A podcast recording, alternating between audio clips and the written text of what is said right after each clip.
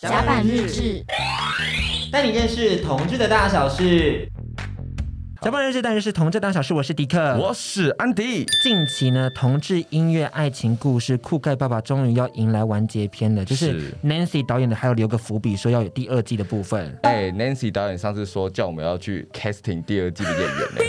有很多人都跟我们说要 casting 第二季，但是都没有打算要录用我们。Fox 导演，第二季在哪里？你，的日光树影，我们也要去吧？对，要去吧。很多人都喜欢，就是说要啊要啊要找你们，但是没有这东西，我 好生气啊！你也是要积极一点啊！我很努力了，所以我们今天就是看看可不可以从设计师下手，这样子。从设计师下手，对，对，我们就是要很全面的攻占酷盖爸爸，还有顾问。对，因为他其实是一个大专案，就是同志音乐爱情故事，总共有十个故事，十位导演，十首歌曲跟十支 MV 所组成的。那在这十部里头，总会有我们的戏份吧？必须的吧？因为我们从三月苦苦等等到十月，嗯嗯，一直还没有听到这个通告。我们没有功劳，有苦劳吧？真的有。酷盖爸爸所有相关人员都访谈过一遍，没有错。真的，今天就是从我们最上面的人下手，没错，来看看同志医院爱情故事究竟是什么样的一个东西，然后同时来问看看我们的通告在哪里。没错，所以欢迎两位。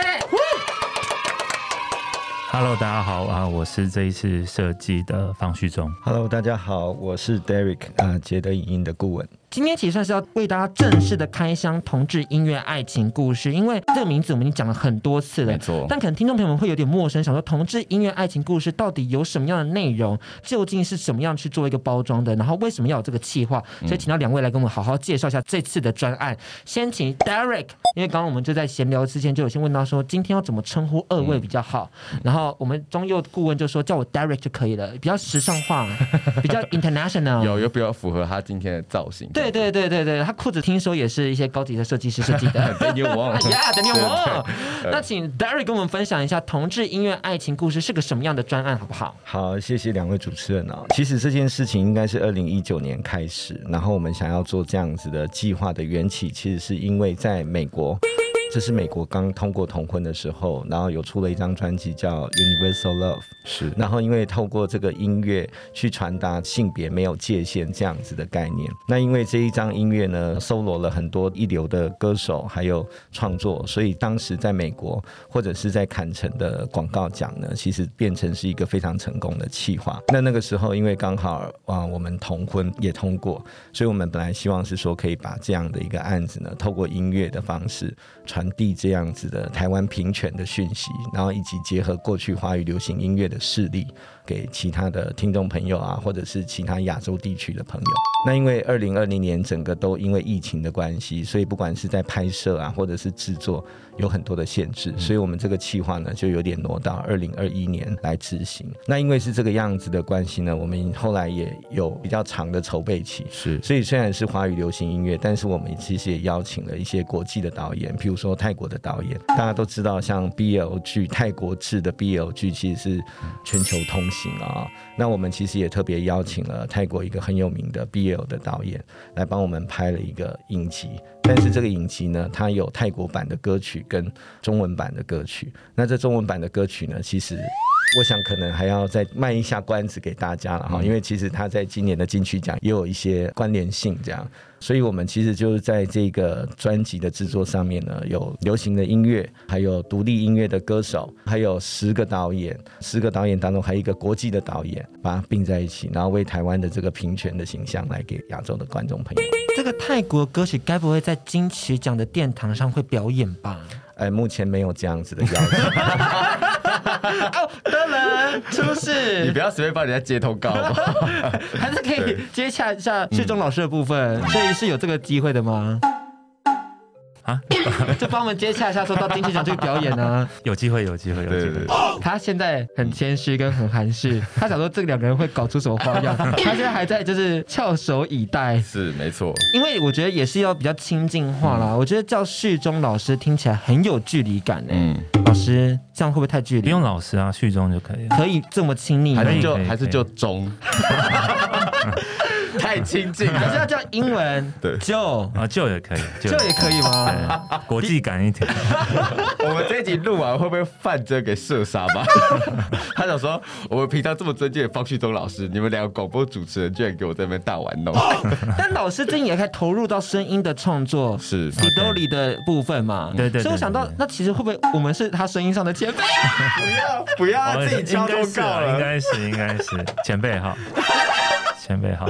太多了太多了。那我们之后有办法去 Sidoli 录音吗？然后欢迎欢迎欢迎。真的吗？对对对，可以先来。看看环境，感受一下，我会帮你们导览。网络上看了很多的图片，非常的美，然后就是非常的复古，然后又有卡带，又有唱片，然后又有很多的展览，完美的一个录音空间呢。对，迪克今天就跟我说，今天访谈成不成功是另外一回事，但今天 Sidoli 有通告，我是敲定定的。其实我有没有想说，今天录音要不要敲在 Sidoli，就整个氛围更棒啊？没错，没错，我们赶快拉回来，拉回来，拉回来。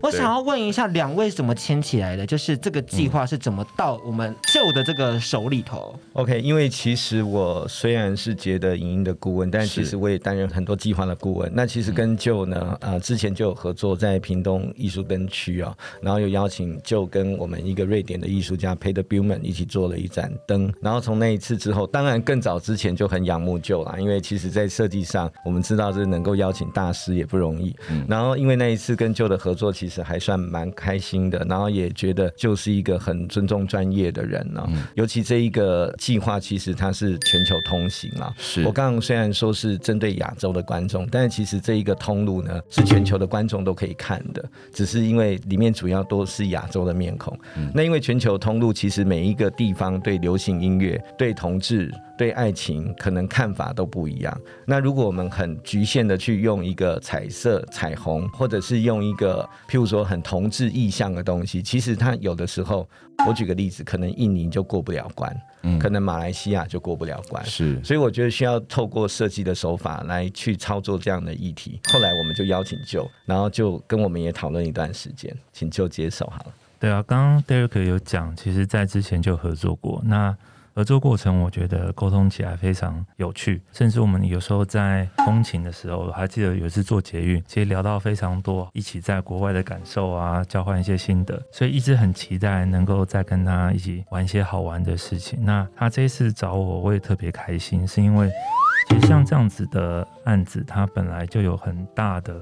空间，然后每一个人设计师都有不同的表现方式。我觉得我在这一次的，不管是从讨论啊、发想到执行上，其实都非常过瘾，回复的感受度也是非常的踊跃啦。所以等一下可以跟大家分享一下关于这次设计的一些感想。而且刚刚 Derek 有提到说，就是这次有比较避开彩虹的这个元素，嗯，我觉得这是一个很有趣的选择。当然，刚刚有听到说，在其他国家之前会有阻挡的问题嘛，例如到印尼，可能因为彩虹就被阻挡。那这次在设计上看到老师真的就是有避开了彩虹这个元素，除了要取代彩虹，你有想到什么样的方式去代表同志的这个这个群体呢？在设计方面，这一次正式设计之前，其实有给予蛮多的线索了。那在线索里面，其实设计对我来讲，它是除了发想之外，它有一个很重要的是整理。所以我整理出，比如说我看到像这样的剧。是我是同志呢，还是我是非同志，还是我对同志好奇，我都可以借由它来做一种转移跟沟通。所以，我们在这一次并没有很直接的使用彩虹，而是我们可能把彩虹结构，把它变成更多的色彩。把它变成是呃生活日常都会出现的东西，只是它借由你的一个小小的动作，它可能会变得不一样。对，所以在这一次的讨论里面，我们是从像这样子的发想上，才会有最后的设计图案，解构出了一颗颗的糖果。对，其实，在整个概念的时候，我们都希望说能够帮同志议题发声。是，所以你要如何发声呢？我们就想象说，你必须要有一个动作。这个动作可能是转动，可能是开启，可能是打破，但也有可能是我的个性啊。我的个性就比较温嘛，比较慢一点，嗯，所以我想象的画面是稍微有趣一点。它安静，可是你可以想象得到那个能量的转动，所以我就想象到，也许你可以借由一点点的幽默，一点点的转化，所以我就邀请到一个我以前也配合过的摄影师，叫 Paso Man。那 Parselman 他自己很擅长这种多彩、个性鲜明的视觉表现，所以我们就呃邀请他跟我们自己的设计师林婉竹，我们三个人就一直想、一直想、一直想。后来我就提出说，也许对于这么多彩，就是我们想象彩虹有很多颜色嘛，那每一个颜色可能都代表不同的故事，就像我们这一次的主题一样，啊，你有不同的家庭背景、不同的生活模式、不同的喜好、不同的想象。所以我们就把这些颜色变成一颗一颗彩色的糖果，你可以想象它是彩色的食物好了，它不一定是甜的哦，可能酸的，可能是苦的，可能有各种味道。所以你把这些颜色的想象放到果汁机里面，当它借由一个小动作转大声或者是启动的时候，好像所有事情都变成同一件事情，其实并没有分你我，这些事情本来就是很自然的融合，所以再也没有说啊，你是你，我是我。而爱跟包容都是同一件事情，所以我用果汁机来比喻，借由一个小小的动作，我们都是一样的。所以你会发现，那个果汁机，我们下面并不是什么强弱，而是转变成一个声音的大小，好像你的一个转动，你的声音就会慢慢的启动，慢慢的变成同一件事情。那在这一次的拍摄上面，我也希望能够回到一个很纯粹跟直观。所以其实你们看到的画面没有用任何的合成，这全部都是拍好的那个状态。这是一张照片。Oh my god！对，所以我们那时候有讨论到说，你在转动果汁机的时候，除了手的转动，这些故事它必须也会有奔放，因为它有一种被打开，它有能量感。所以我们就跟 Parselman 讨论说，有没有可能在画面的呈现上面，你们现在看到的这些彩色的球跟手。上面不是有很多彩色点点吗？是，这些全部都是实拍的贴纸。我们在整个的场景的前面放了一个彩色的透明亚克力，然后我们把贴纸设计在上面，等于说你们现在看到的东西有点像回到很久以前的广告拍法，嗯，就是一张照片搞定，没有用任何后置，它就是希望能够表达出最纯真、最简单、最直接的这一面。然后那个手其实有个小巧思，那应该是男生的手吧，因为他的手是粗粗短短的，不是那种细长型的手。您想说的是，会不会是世忠老师的手啊？你讲粗粗短短，我就不想承认。主持人，给我重新回去上说话课。我想说，可能不是他的啊，就先讲一下粗粗短短。他们要是他，Oh my God，就是看起来比较怎么圆，比较历练。而且你刚刚有没有发现，就是我们旧的特色，嗯，就他是一个很擅长说故事的人。对，就不只是他用设计说故事，他本人也很会说故事。对，快要比我们俩会说故事了，糟糕。没有，你们是前辈啊，你们是前辈。其实我觉得旭忠老师很厉害的，就是说所谓的。整理资讯嘛，我觉得在这一次同志音乐爱情故事，或是说酷盖爸爸这一块的话，他们会有很多需要传达的部分。对，但是他们可能导演有自己的想法，制作公司有自己的想法，但是不是每个人都可以有一个完整的广播时间，让他们好好把。故事或者理念传递清楚，但是你要怎么样把这个很背后很深层的东西，透过符号或是简单的几个概念，就可以这样子转译出来，整理这样的理念。我觉得这个是我自己碰到很多设计师里面来讲，他们能够在这样短时间之内转译出来，我觉得是他们高低之别这样子。所以谁很低？没上甲板日志的都很低。你不要再开地图。也还没有上哦，我先睡一下。对，那刚刚提到同志音乐爱情故事嘛，在故事上的选择其实也很有趣，因为它跟以往的同志影视有很多的不同。同志影视部分以前都会有比较悲剧收场嘛，但其实这一次有很多是比较轻松的喜剧，像是古盖爸爸的部分。那想问一下 Derek，在选择剧本上有什么样的重点呢？就是有希望给观众什么样的新的体验吗？其实新的体验哦，应该是不会是新的体验嘛，因为其实我们就是看嘛，用眼睛看，是，所以我们其实应该是说，我们要透过说故事，我们要告诉人家新的一个同志生活的状态是什么。那新的同志生活状态，刚刚像你讲的哦，譬如说过去可能有一些比较悲。情的结束啊，或者是出柜的痛苦啊，等等，那这些其实也都有。就好像譬如说《酷怪爸爸》的导演 Nancy，他要讲到说，他在拍这一部片的时候，他自己有给自己一个警示，就是他不希望让大家觉得这件事情好像很容易。对，好，因为他虽然是以喜剧来呈现，但是每一个同志，当他走入到可以有这样的同志家庭，他当中一定经历过很多可能非同志朋友可以感受到的事情。是，所以我们只是希望是说呢，现在有很多种不同的生活方式，然后我们用比较轻松的方式把它介绍出来，但并不表示说哦，他现在好像世界大同，一切和平，其实也不是这样子啊。嗯，那我们选择当然在 tone 调上面，我们希望是比较轻松一点点，或者是说我们希望可以给人家在最后的时候有一个有一个 relief。是啊，为什么？因为其实大家知道，就是现在因为 OTT 的关系，很多人都透过手机来看影片。那透过手机看影片，过去可能是短影片，然后现在慢慢因为 Netflix 关系，可以慢慢加长加长到手机上看电影，也没有一个很大的障碍。可是实际上，因为我们在刚刚乌拉拉这个平台上面，我们尽量选择原创的部分，都还是在一个短影集的原因，是因为大家可能在通勤的时间，因为我们其实不是一个最大的 OTT。是最大的 OTT 肯定是 Netflix 嘛，嗯，那我们可能是一个第二个选项，所以我们用这样的逻辑去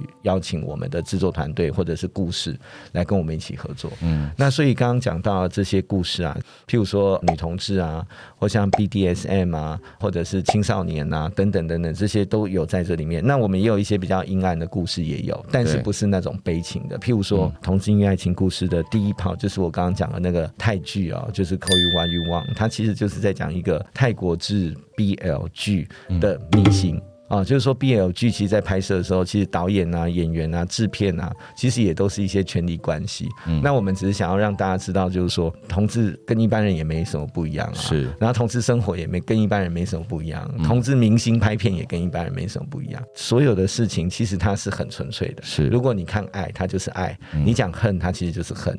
我们希望透过这样的影像，然后很干净的。告诉大家说，哎，同志现在在二十一世纪台湾同婚过后，我们面对的生活是什么？嗯之后七月要上的就是小光的部分嘛，嗯、然后那部片我本人是有在片场上跟着看的，因为他们在基隆，你怎么会去呢？因为他们在基隆，他们在基隆拍，然后钻石导演就算是我们的好朋友，就是甲板之友，然后我就特别去关注了一下，哦，是因为有裸戏的关系吗？当然要去看一下，哇，那绑的不得了的呢，非常的精彩。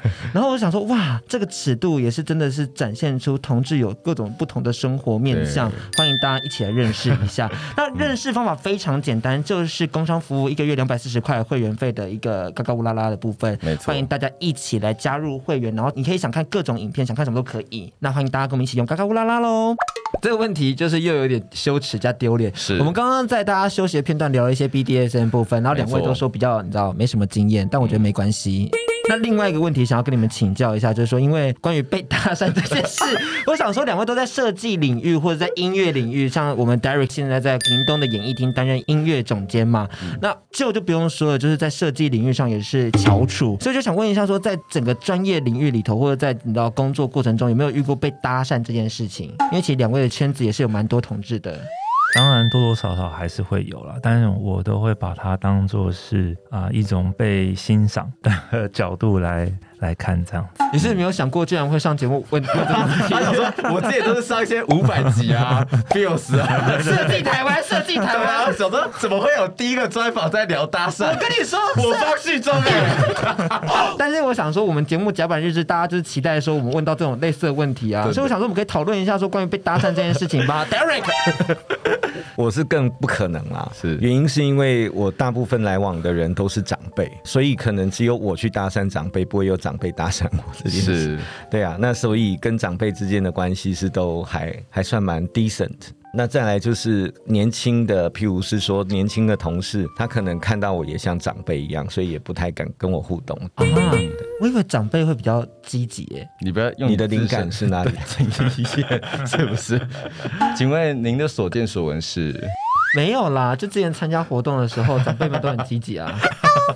我我这边会想问一下，就是我觉得要略，我觉得要略过你，好，略过，略过，略过。对，我想问一下，刚刚在讲在设计的这个领域上面，广泛的设计人，大部分他们的情感状态是怎么样？因为其实我也知道说，呃，设计这个工作其实它是必须很长时间的跟自我对话，或是它并不是一个跟一般上班族一样的工作。嗯，那设计领域的人，他们面对情感的时候，会不会有不一样的状态？我觉得情感对我来讲，好像有分不太一样的区块。第一个是真的像感情，然后另外一个是亲情。我自己对于亲情是比较有感觉啦，是就是因为自己出生家庭军人嘛，嗯，就老爸爷爷都是，所以在亲情上面其实比较多的感触跟感觉。那对于像感情方面的话，我觉得我通常就会比较迟钝一点。可能没有办法马上知道对方的心意啊，或者是他真正想要表现的，所以好像也因为常常这样错失掉很多，可能是好姻缘吧，我想。对，但是这也是有自己的节奏啦，就像你刚刚有提到说，会不会有很多人欣赏？也许有吧，可是我可能来不及感受，然后就错过，或是过了之后才发现说，哎，原来他是有给出一个 sign 这样子。对，有可能，有可能。我觉得这是当然也不是分是男生女生，而是现在对于这种波长的接收其实不太一样，不太一样。尤其是刚刚有提到设计跟创作，其实。欣赏会大于真正的交往，对，就是你可能会真的因为他对方的才华，对方做的事情，会让你有超乎好像交往式的这种情感面。对，我觉得这个是有到现在来讲越来越明显了。对我自己来讲，我想讲一个小故事，好，一个小小的。我以前在学生时期就有一个很好的朋友，然后跟他非常好，也住在一起。他那个时候其实他已经。隐约有表现出可能是比较中性的一种感受了，然后周围的人都跟我说他一定是，他一定是，我们还睡在一起啊，一起生活。嗯、但那时候因为家里的关系，我就说哦，他不是啊，怎么可能？他如果是的话，应该会第一个跟我讲。结果后来好像过了几年之后，我们都毕业了。有一天晚上，我还记得我们在用应该是 MSN 吧，他就突然敲我，他就说他要跟我讲一件事情。我就说哦，好啊，什么事情？后来他就跟我说他喜欢男生，然后他。想要跟我讲，可能那个时候我自己的感受是，好像全世界只有我不晓得。其实那时候我自己蛮伤心的，就是会觉得这么好的朋友，那难道是我自己的那个雷达太迟钝吗？或者是真的是你不想伤害我，或者是怎么样？所以我最后才知道这件事情，它其实一直在我心里面，虽然算是一个蛮蛮难过去的一个关卡。后来我跟他还是会有一些工作上的合作嘛。再过了几年之后，我们分道扬镳。有一天好像是凯达格兰大道的同志游行，然后我在前一天的晚上，我就传了讯息给他，我就说，其实那个时候他跟我讲的时候，我有很难过。嗯，可是过了这么久之后，我知道这件事情是怎么样了，就越来越了解，所以我跟他坦白所有的心情，然后就跟他约在。隔天的现场见，其实又重新的让自己认识跟感受这件事情，所以我觉得自己的改变，它其实是一种成长，也会让我们的世界跟视野打开。所以我觉得对我来讲，感受是好的。我也希望能够借由像这样子机会，多去传达一些好的，不管是设计也好，呃，沟通方式也好，或者是能量也好，这是我觉得我现在能做的。那之前的这个情感经验。在做这一次同志音乐爱情故事的时候，有没有给你一些相关的灵感，或是你影响到了什么样的决策吗？应该是说，也许我想要做到的是，不只是让同志族群喜欢，能够借由设计，能够借由一点点的趣味，不同的方式，不是说啊，我们就是很靓丽，什么事情都要大花大紫这样子，是而是说，我们用不同的方式，也许更亲切了。我们很简单，这也是。我们想要传递的，所以我觉得在这一次，这个是我想讲的部分。这样，嗯，他刚刚那段故事，问问在凯达格兰见面，你不觉得就很适合搭上一个大拥抱或一个大接吻吗？没有大接吻的部分，好不好？就我刚刚只是想象那个画面，就我脑中已经有画面了，然后想说、嗯、他们这样本人说：“就你来了，嗯，你也来了，然后就大舌吻。”太多了，这不是我要的结局，好不好？对，我比较不喜欢留白的空间啦。刚刚讲说设计可能很多时候是自己一个人，然后再消化这些资讯。其实我觉得反而不是这样，设计其实是要不断的跟人接触，不断的讨论问题。但是艺术家不需要。我举个例子啊，就是我在从英国回到台湾的时候，我是第一次接触交响乐团的工作。我二月的时候进台北爱乐管弦乐团，然后五月的时候我就跟他们去法国巡演。我跟他们去法国巡演的那一次呢，我真的是非常的 culture shock。因为我没有想到音乐家会是这样子。我当时在国外的时候，我去坎城影展啊，我去威尼斯啊，我看过多少的明星，没有人像音乐家这么大牌。而且这个音乐家可能只是管弦乐团的某一个长笛首席，或一个大提琴首席。是，那我就不懂为什么这样。然后我真的在交响乐团工作了五年之后，我慢慢可以非常尊敬他们。原因是什么？因为音乐家的养成，他有很多的时间是一个人，然后他跟人唯一的关系就是竞争关系，所以你必须要去了解这个人的背景，你才会去理解啊、哦，他的行为模式是什么，嗯，然后你才能够去理解他的情感关系可能是怎么表达的，嗯，譬如说一个音乐家，他可能是一个个性非常坏。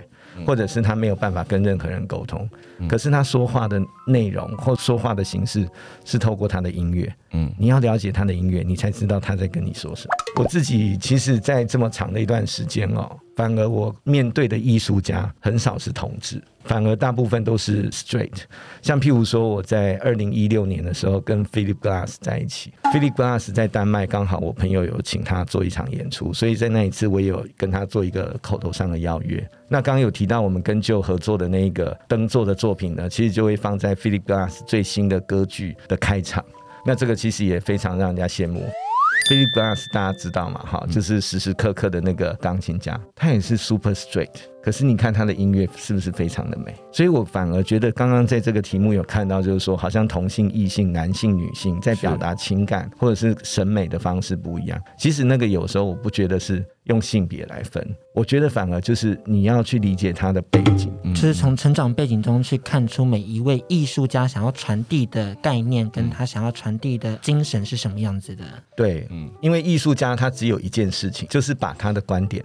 用他的技术把它讲清楚。嗯，那设计呢，其实是要把众多人的观点，用设计的方法跟更多人沟通。嗯嗯，好，我可以白话一点。其实我在很多演讲上，我就说，做设计是要大家爽，但是做艺术只要世界上有一个人爽，他就够了。那我也想问一下 Derry，就是说，因为从他刚刚的分享就会知道说，虽然说他只是冠上一个顾问这个名字，可是他所要了解的东西非常多。对，就是比如说包括整体的行销，或者他刚刚说在讨论酷盖爸爸的时候，要考虑到比如说印尼法律的层面，嗯，然后是说使用者经验，哎，大家都是现在都是在看手机这样子，或者说去跟其他人沟通的时候要知道说他们的个性如何。我也想问一下 Derry，说在这一次做同志音乐爱情故事的时候，你会把这个故事最后想象成说，它能够预期达成怎样的效益，或者说在这个过程中，你有碰到怎样的困难吗？其实我觉得，如果是以嘎嘎乌拉拉或者是音乐爱情故事，这个其实很直白嘛。是。它最需要达到就是一个商业的利益。那商业的利益是什么意思呢？就是越多人看越好。嗯。所以我们其实应该是说，我们在设计这个故事的时候，我们把这个同志生活的光谱，我们就把这个光谱列出来，用什么样的形式呢？去 fit 每一个可能的光谱，然后去达到他的期待。譬如说，刚刚讲小光。啊，小光它其实就是一个 BDSM 的故事。那 BDSM 其实不是只有同志才玩，异性玩的也很凶啊。是，可是呢，我们观察我们过去的这个观赏的经验呢，我不晓得大家知不知道有一个传奇啊，就是军犬。那军犬呢，如果它发展成长片，我不知道，但是它是一部短片，然后在嘎嘎乌拉拉上面表现非常好。所以当我们在做这样的一个 project 的时候，我们就不可能 miss 掉 BDSM 这件事情。那不是说哦，它是一个很棒的题材，或者是说啊，这一个族群我们需要被关注，而是它就是一个大家会想看的东西。嗯，哦，那大家会想看的东西，我们知道是什么之后，我们希望能够把它拍得更好，这个是我们的工作。那至于你说遇到什么困难，其实我觉得那个困难是同样，其实也是在于沟通了。嗯，譬如是说，你知道这个演员到这一个场所的时候。他有没有准备好，或者是这个演员到底适不适合这个角色？可是当你不知道他不适合的时候，他已经 on site，那你要怎么样让他可以更好？或者是说，当你已经看到所有的成片的时候，你怎么样透过譬如说后制，透过音乐，透过调色，让这整个氛围都要做到最满。然后观众会喜欢这个，其实是我们每天只要一打开通讯软体哦，哇，那个就是几十通，你要有很多的观赏经验，才能够去判断这件事情这么做好还是不好。是啊，所以其实每天都在做这些事情。两位也是同志嘛啊，知道同志的钱其实并没有那么好赚，对，不是说你是同志我就马上钱拿给你，不是这个样子的。所以其实我们做这一个生意其实并不好做。嗯，我举个例子啊，全世界。几十亿人口，有百分之几是同志，然后百分之几是同志，他们难道生活在同志非常自由的地方吗？也没有。即便我们全球开通，并不是它是很容易去 access 这样子的一个服务。嗯，所以实际上呢，你用人口数这样子去摊下来，你就知道我们的收利的 range 是有限的。嗯，那为什么我们还要做？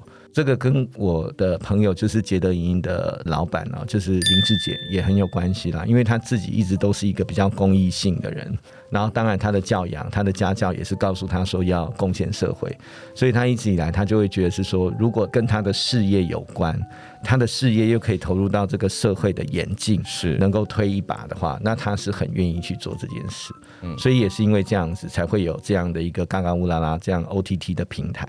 然后再来就是我们才会有这样跟台湾有关的、跟平权形象有关的、跟台湾同志多元文化生活有关的这样的影片的制作。哎，台湾现在算是亚洲在平权上的灯塔，我们跳出来做这件事情，其实是非常具有意义的，也具有国际性的。就是在亚洲区域里头，然后我们推展这些影片，让他们知道说，其实爱是不分性别的，爱是不分种族的，爱是不分年纪的，其实是大家都可以去拥有爱。所以我觉得也希望台湾的。听听众朋友们可以一起来支持台湾原创这件事情，而且我们家乡是这么有能量、这么有执行力、这么有热情去执行内容。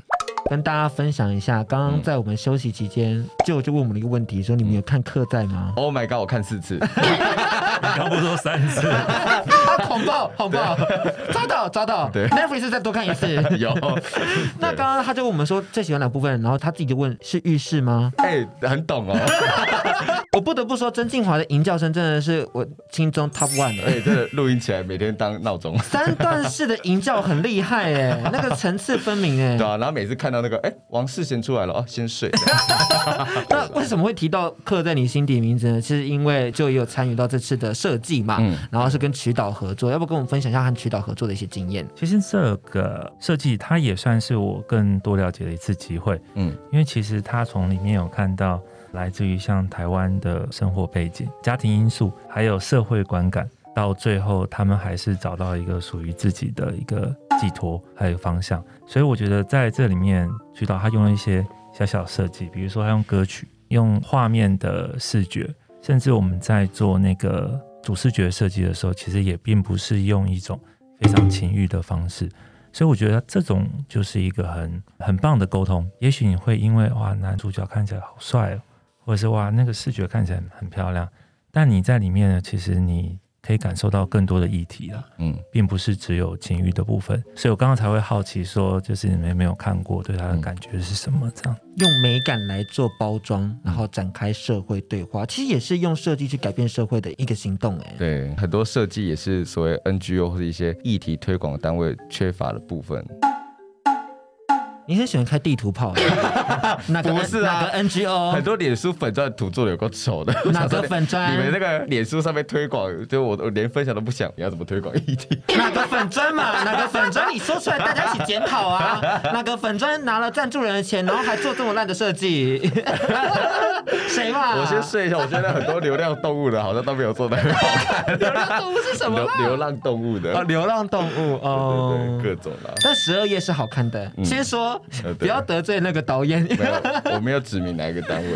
那其实两位都算是跨界的这个人才，嗯讲他们人才好像有点太，这我凭什么？翘楚巨擘，巨擘翘楚。好，对，我们先跟世忠来问一下关于 SIDOLI Radio 的问题，然后我们可以先分享一下说，在你的整个设计里头，其实你有很多的感官会影响你的创作，像这次是包含听觉部分，你觉得这些东西是怎么样去协助你在创作上去做一些发想的呢？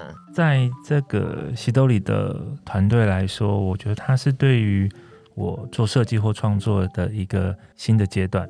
因为其实我们以前吧，就连现在花非常多的时间，嗯，在做一个完美的画面，但是这个画面可能会因为阶段性任务结束了，它就没有了，可能剩下照片，剩下脸书或 IG 上面的赞跟分享。那我就在思考说，也许有很多很棒的东西，它值得被累积，就像是每一个人的小故事。每一段的声音，或者是每一个精彩作品背后的深层故事跟理由，嗯、对，所以我就想说，如果能够有一个像这样子收集声音跟收集故事的电台。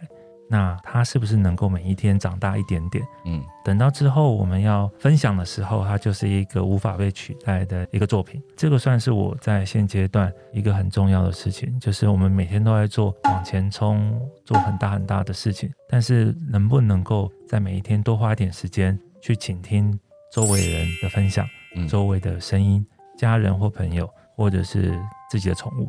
对，所以我觉得。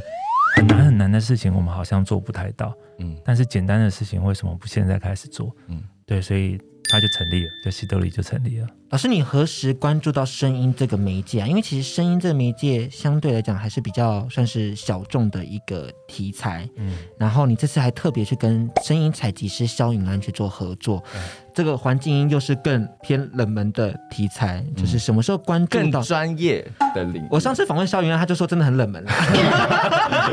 是，对，所以是何时关注到环境音这件事情呢？呃，其实我在前几年的一个自发性展览叫“小花计划”，是。然后在小花计划的时候，其实我就慢慢去觉得，不管是你打电话，不管是听长辈讲故事，其实听觉都是一种很模糊的浪漫。为什么我会说它很模糊？是因为它只有声音提供你自己去想象画面，所以它并不是一个跟你讲，呃，一百分就是一百分，而是你自己会有一点点空间，有二十分、三十分是自己跟它产生互动的。所以我觉得在听故事是一种练习，因为你要试着也讲出自己的故事。所以我觉得从小花计划开始，我从聆听长辈的故事开始去收集。然后也开始邀请更多的声音跟音乐进行合作，不管是跟当代艺术一起，或者是我们还真的发行了专辑。我觉得这个对我来讲都是一种新的表现，因为其实现在的我，我总会跟自己说，有没有办法离开电脑做设计？因为其实大家就觉得会做设计就是坐在电脑前面，设计只是一种手段。当你离开电脑之后，你能不能够承认还在做设计？你在解决问题，你在传递讯息。嗯、对，所以我觉得我想要利用声音、利用故事、利用这些记忆，能够去传递更多美好、更多值得被留下来的事情。对，嗯，同志音乐爱情故事其实也是用音乐，对然后用影像、用故事去解决很多的事情。那回到同志音乐爱情故事的部分，想必大家就很好奇说，那音乐究竟有哪些曲风呢？我们请顾问中佑 Derek 来跟我们分享一下。嗯、曲风其实有蛮多的哦。这个其实我自己也有一个观察，我不晓得两位主持人跟就对于这件事情的想法怎么样。就是刚好前一阵子吧，我有一个很好的朋友，他就跟我分享了他的 playlist，然后他 playlist 里面有最新的，像动力火车啊，哦，然后像小黄旗、像茄子蛋、告五人等等等等，都是现在很红的，算是流行音乐等级的。可是我就觉得听起来有一种熟悉感。这种熟悉感就好像九零年代的摇滚音乐，嗯，那我就在想，就是说全球的音乐都不断的往前走，怎么华语音乐会一直停留在一种状态里面？可是这个并不是一个 judgment，它只是一个事实。那这个事实它的成因是什么？我自己也想了很久，但是我当然有我一套我自己的答案了。那刚好今天在这里也可以跟听众朋友一起分享这样的一个问题，大家可以去想一想。其实我们平常听的音乐非常的多元，可是为什么华语音乐做的类型其实是我觉得算是蛮单一类的？譬如是说现在大家都喜欢听的，在过去我们可能说是独立摇滚，现在可能是流行摇滚，那或者是呢比较文青式的音乐，可是这些其实跟全世界都没没有接在一起，华语音乐自己成为一个宇宙。好，那我要讲的就是说，我们其实这个流行音乐爱情故事啊，因为我们这一个计划里面，我们有选过去的歌重唱，或者是在重唱的过程当中呢，除了歌词改成男男或女女之外，或者是本来是原唱改成对唱，有几种不同的方式啊。譬如说，我们也有收到像张惠妹的现在还是很红的歌《别在我伤口撒盐》这样的歌啊。我们其实这个范围非常的广。那大家都知道，就是说，好像音乐会连接一个记忆啊，跟你生活、跟你生命中某一段的记忆是连接的。那我们也希望，就是说，当你今天重新再看这个流行音乐爱情故事，如果你有机会看到的话，嗯，然后你又听到音乐，它会为你创造一段属于你自己现在当下的记忆，它不见得跟你过去的记忆是连接的，嗯，它可能会创造一个你在二零二零年之后。同志平权之后，你的生活里面一个新的记忆。那因为其实这是同志音乐爱情故事，有很多跨界的合作嘛。那两位觉得说，观众朋友们可以 highlight 哪些部分呢？在哪些地方可以多多的关注，或者多多的去发掘他们的精心的设计呢？先请 Joe 跟我们分享一下好了。好，那我想分享一个，就是其实，在这一次的主视觉设计上面，我其实一开始是想象把它做成像专辑。其实你从上面其实感受不太到戏剧感，嗯。所以你们在看的时候，它很合理的可以变成一张国外专辑的封面，嗯嗯，嗯对，所以我会想象说，其实也许你在听一出剧，就是你用不同的感受，也许这两件事情就会是在一起的。所以我就想象它有这么棒的音乐，有这么棒的戏剧作品，所以我想要用专辑设计的方式来做。所以，也许在这一次对我来讲，它跨的部分可能就是，它真的可能是一张专辑。它真的是喜欢听音乐的人可以来，喜欢看剧的人可以来，喜欢美的人可以来。最后是支持这件事情的人也可以来，这个对我来讲就是最大的跨界。那曲序要好好安排一下，最近老师之前也是在唱片行，对，我之前在唱片行工作，玫瑰唱片，对对对对对，感觉要好好的安排一下这个曲序的部分。第一首可以放酷盖爸爸，因为他是最青春的，可以。但后面可能口味越来越重，尺度越来越大，就要放的比较你知道晚一点点，因为可能小朋友先去睡觉。小光是不是？对对对，小光就压压轴，就是爸爸小朋友睡了，睡了睡可以来忙了。我补充一下，其实除了小光之外，还有叶天伦导演的《听不见的距离》，应该也蛮好看的，可能蛮符合两位的品味。可以的，天伦导演。符合我们两个的品味是什么样的品味？我突然都年轻啊，貌美啊，然后尺度大，喘息这样，对，是像这样，太多了太多了，因为他们是在球场啊。哦，天伦导演很会耶，好色哦，必须敲起来。那你觉得还可以 highlight 哪些部分呢，Derek？呃，刚刚讲到虽然是跨界哦，但是我其实我比较想要讲的是说，因为其实影视制作是一个整合型的制作，它需要容纳很多不同的专业啊。对。那我其实是希望，如果大家听众朋友有机会的话，真的能够关注这一个啊影集，然后真的来看。那为什么要看呢？因为其实我们在这个影集，除了刚刚讲的这个音乐的人才啊整理之外，其实我觉得很重要，我们也发掘了很多年轻的艺人，是年轻的演员。譬如是说，举个例子，林辉煌。酷盖爸爸的主角，就是说林辉煌其实他过去的演戏经验并不多，可是他要面对谢家健，然后要能够很自然的把 Jerry 这样子的情绪，舒服不舒服，然后快不快乐，然后出柜那种紧张的心情把它演出来，其实我觉得对一个年轻演员来讲都不容易。那很多其实都是透过 BL 剧的形式，然后让大家关注到，因为 BL 也是现在的热潮嘛。那其实我们这一次的设计，我们当然也没有说非常要 focus 在 BL，可是其实这个其实。是现在一个很主流的趋势，我们也不可能特意去避开它。当然，我们也有很多资深的演员，像比如说郭恒奇老师啊、苏打、嗯，然后或者是像林晨曦、陈雨希，他们其实都是已经有 established 的这样子的艺术家。所以，我们也希望就是说，把台湾的演员再整理一次，然后希望透过这样的机会，可以让更多国际的观众看到。嗯，但用了这么多演员，没有提到我们两个哎，我们已经算是就是，我会请那个 Fox cue 你们，好不好？要要必须。要今天把这段音档剪进去，他那一集 Podcast 的片头。要就是说，接待影音的顾问说，你日光树影就是要来找我们 K，要找我们。我还没有进去当兵，可以的，可以的。演到时候杀我，他说死兔崽子找上面来压我。但是那个因为拍片的场景在台南啊，所以可能两位要自己前往。当然没有问题啊。台南算什么？算什么？高铁一下子就到了，是是是是是，蹦蹦蹦蹦蹦，arrive。那今年呢？两位还有什么规划？请你们跟听众朋友分享一下好了。就今年有什么规划吗？今年的规划，下半年应该会参与一些跟地方有关的计划。然后，当然自己的创作还是会有，像我们之前小花的展览，下半年应该还会有一次。因为这次也是等了很久了，但是疫情的关系也是很紧张。希望能够顺利进行。接下来当然是还有西兜里 Radio，希望大家在这几天先不要来了，这几天。哦，疫情对啊，疫情关系，那之后也是欢迎大家来，因为我们是礼拜四到礼拜天有对外营业。礼拜一到礼拜三是自己的录音工作，是。那以后大家来，也许现场就可以看到正在进行节目，对，因为我们是一种现场 live 的电台，也不算表演了，分享，对，就是很实际的面对面，所以我觉得是一个很不一样的体验。其中都是加班日志。好，好，那 Derek 有什么样的规划呢？今年我们如果疫情有。减缓的话啦，希望啊，我们今年屏东演艺厅呢，我们也有做一个自制节目。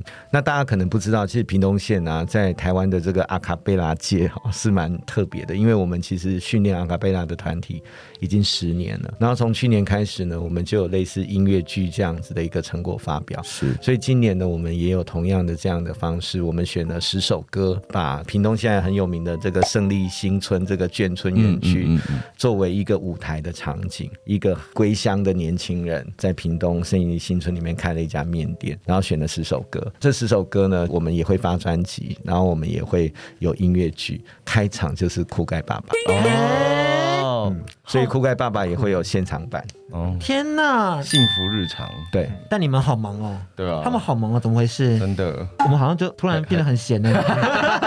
有工作可以找我们，有工作可以找我们。如果到时候有相关专辑或是音乐需要播送的部分，我因为我们是广播电台关系，我们都可以协助播送。对对对，那我们接着就先来为大家播放的是来自张惠妹的《别在伤口撒盐》。但是如果想要听新的版本的话，一定要去看我们的同志音乐爱情故事粉砖跟 Instagram 都给它追踪起来。当然也要记得追踪嘎嘎乌拉拉的。IG 跟脸书，还有我们的脸书加班日志跟 IG Gay Andy 跟 Andy 的 WSJ 零三零九，两位要分享一下 Instagram 吗？我的脸书就是用本名啊，对，方旭中，对，然后我的 IG 就是 Fever Sense 九，你要 拼出来帮我们 F E V E R。好，然后 S E N S E，然后 J O E。他内心想说：“我真的是很少上节目，还要讲为什么？为什么要讲？我打方序中就出现了，哪是你们这么小牌还要打 J O E？